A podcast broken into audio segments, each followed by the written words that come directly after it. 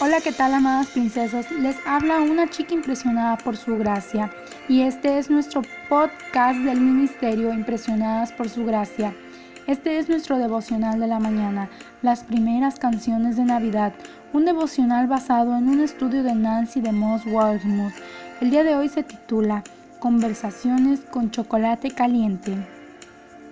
Si hay algo que la temporada navideña saca a la luz, es que Dios cumple sus promesas él es digno de nuestra confianza y digno de nuestra alabanza. Hoy encontramos el gran final de la canción de María. Termina donde comienza el pacto de Dios con Abraham. Las palabras de María recuerdan la promesa hecha generaciones antes.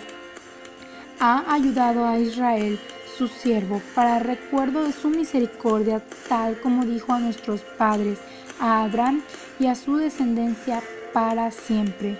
Lucas 1.54-55. Después de 400 años, Dios le habla a María la promesa cumplida, como Nancy nos señala en el devocional de hoy.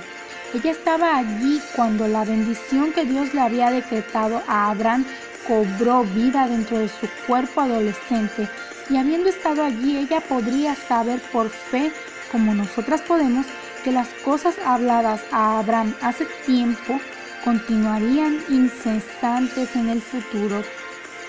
Cantamos hoy porque Dios recordó su pacto. Cantamos hoy porque todo lo ha dicho nunca se dejará de cumplir.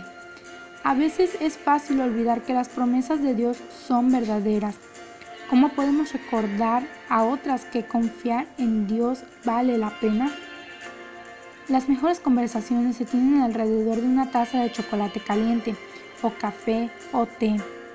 Cuando se trata de recordar a otros que confiar en Dios vale la pena, creo que se puede hacer con un poco de chocolate caliente y una o dos golosinas navideñas. Chocolate caliente. Dado que es temporada de Navidad, una excelente manera de comenzar una conversación sería entregarle a alguien una taza de chocolate caliente. Estas preparaciones de chocolate caliente son fáciles y económicas de hacer. Además, son lindas y fáciles de llevar cuando sales a reunirte con amigos o familiares esta Navidad. Si estás pensando en ponerle los mini malvaviscos en la parte de arriba de la taza, mi respuesta es siempre sí. Pero si conoces a alguien que no le gustan las pequeñas almohaditas azucaradas, la menta triturada es una opción que, agradaría, que agradaría y que agregaría un toque de Navidad a su taza. Esto ha sido todo por hoy. Gracias por escucharnos en este bello día. Nuestra oración es que Cristo viva en tu corazón por la fe y que el amor sea la raíz y el fundamento de tu vida y que así puedas comprender cuán ancho, largo, alto y profundo es el amor de Cristo.